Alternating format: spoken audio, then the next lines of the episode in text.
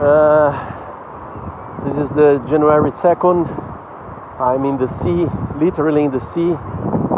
I just had a swim uh, 15 minutes. Very nice, very relaxed. At the end of the day, sunset is coming in a few minutes.